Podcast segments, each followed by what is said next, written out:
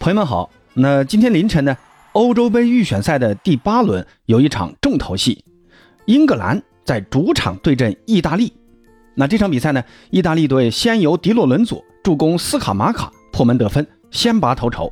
随后呢，呃，英格兰队的贝林厄姆呃在禁区制造点球，由凯恩主罚命中，扳平了比分。到了下半场呢，又是贝林厄姆，他在后场抢断完成之后啊，来了一个。高难度的挑球的人球分过，然后呢是长驱直入，再挑传给左路的拉师傅，拉师傅是从大禁区左侧啊，然后来了一个内切打门，英格兰队随后二比一反超。那到了第七十七分钟，意大利的中卫巴斯托尼头球解围，没有解围远。那凯恩呢在中场完成抢断之后，随后就是呃一个过人，来了一个单刀破门。那英格兰最终是三比一战胜了意大利队。虽然这场比赛凯恩是梅开二度啊，呃，确实发挥了很重要的作用，但是呢，要我说啊，真正在场上起关键作用的，我认为是贝林厄姆。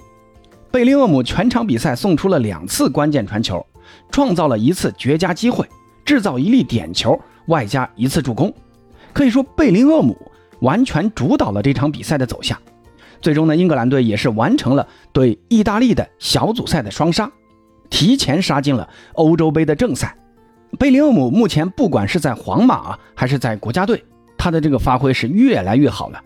呃，照我说啊，有点完全超出了他这个年龄段该有的预期。那今天这期节目呢，咱们就来聊一聊贝林厄姆最近的一些情况。那还是先看一看这场比赛贝林厄姆的一些发挥啊。那这场比赛呢，贝林厄姆是首发出战，总共踢了八十五分钟。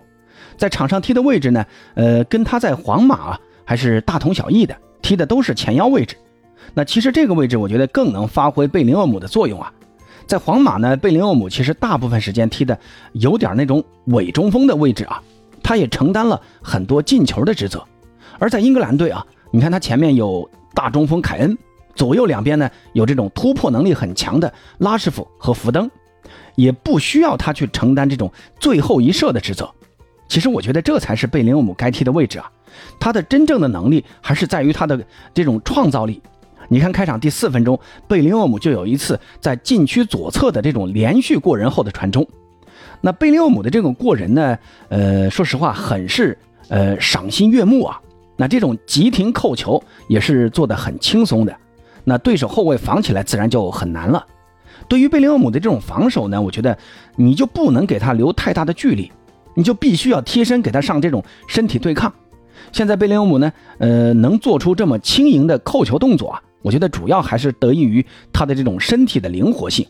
那这种身体灵活性，其实换个角度来讲，就是他的呃比较瘦，体重比较轻嘛。毕竟人家才二十岁。那这个阶段的球员呢，最怕的我觉得还是身体对抗。但是贝林厄姆啊，在场上是非常聪明的，他懂得如何去跟防守球员保持距离。来发挥自己的呃持球啊过人的长处，他就不跟你拼身体。那说到这一点呢，我觉得呃我还是要说一下巴萨的加维啊。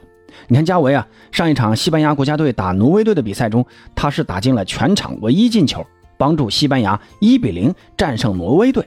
那加维呢，也凭借出色的表现，在去年就拿了金童奖。今年呢，加维也是肉眼可见的这种长球了。加维最大的特点呢，相信很多的皇马球迷也都知道啊，那就是他丝毫不惧这种身体对抗，敢下脚，敢拼抢。所以呢，很多球迷也送了加维一个外号，叫“白坎特”。那加维和贝林厄姆啊，我个人觉得都是能把各自的优点发挥到极致的球员。加维呢是敢拼抢、肯跑动、积极防守，而贝林厄姆呢是敢过人、能分球、能组织进攻，甚至最后一射。那这也看得出这个小伙子的一个高明之处啊。那你看这场比赛第三十二分钟，贝林厄姆制造的那个点球，当时呢他的带球其实我感觉，呃，他其实有点趟大了啊，呃，球已经逐渐要脱离他的控制了。而迪洛伦佐的那个倒地放铲呢，他的那个脚啊都已经快碰到球了，但是呢，贝林厄姆啊还是率先用他的那个大长腿抢先把这个球捅了一下。那这个捅球动作，我觉得，呃，在我看来啊，那就是奔着犯规制造点球去的，因为当时他已经，我感觉是几乎脱离了对球权的控制了。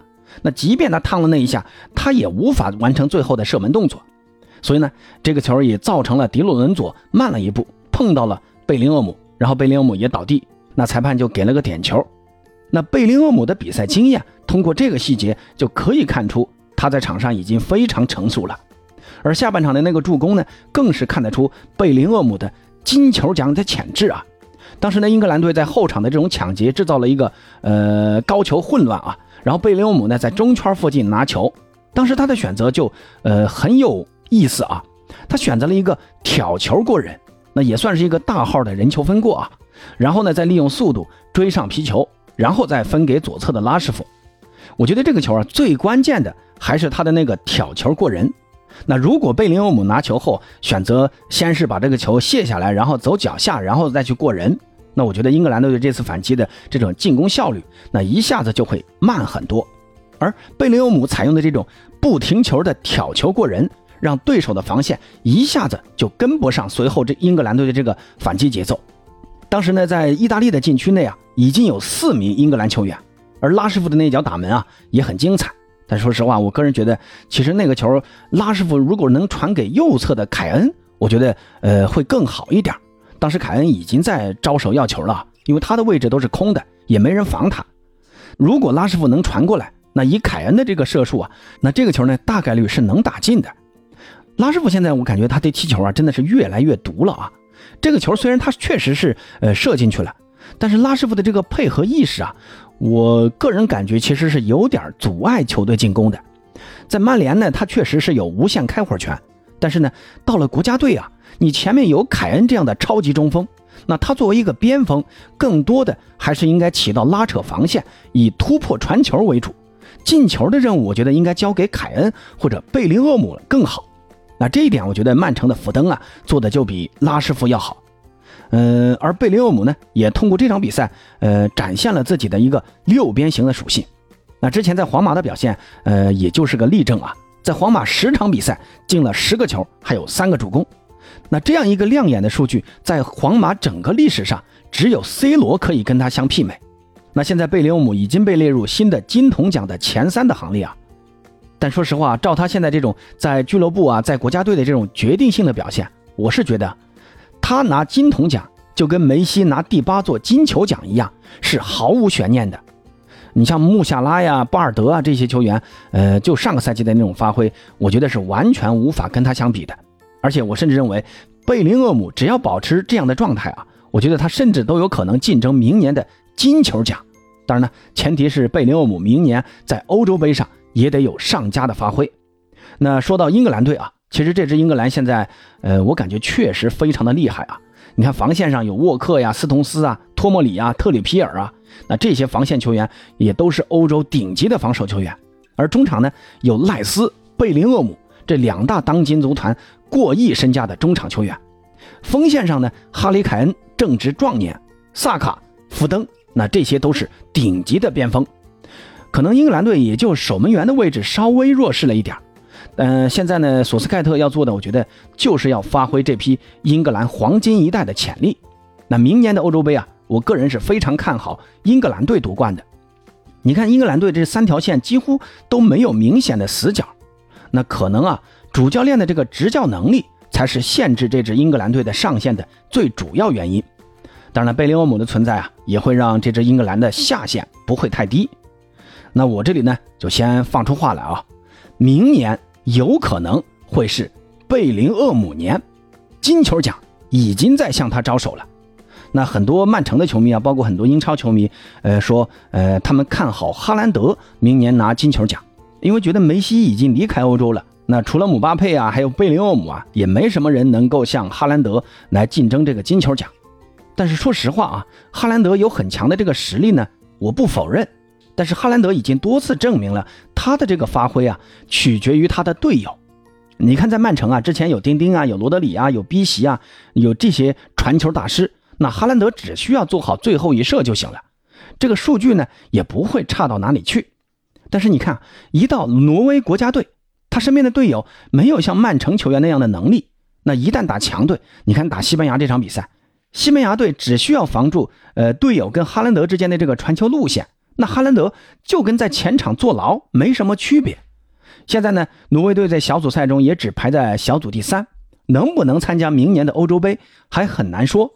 明年如果哈兰德没有欧洲杯的加成啊，而且呢，曼城目前在联赛和欧冠中，我个人感觉也没有十足绝对的把握能夺冠啊。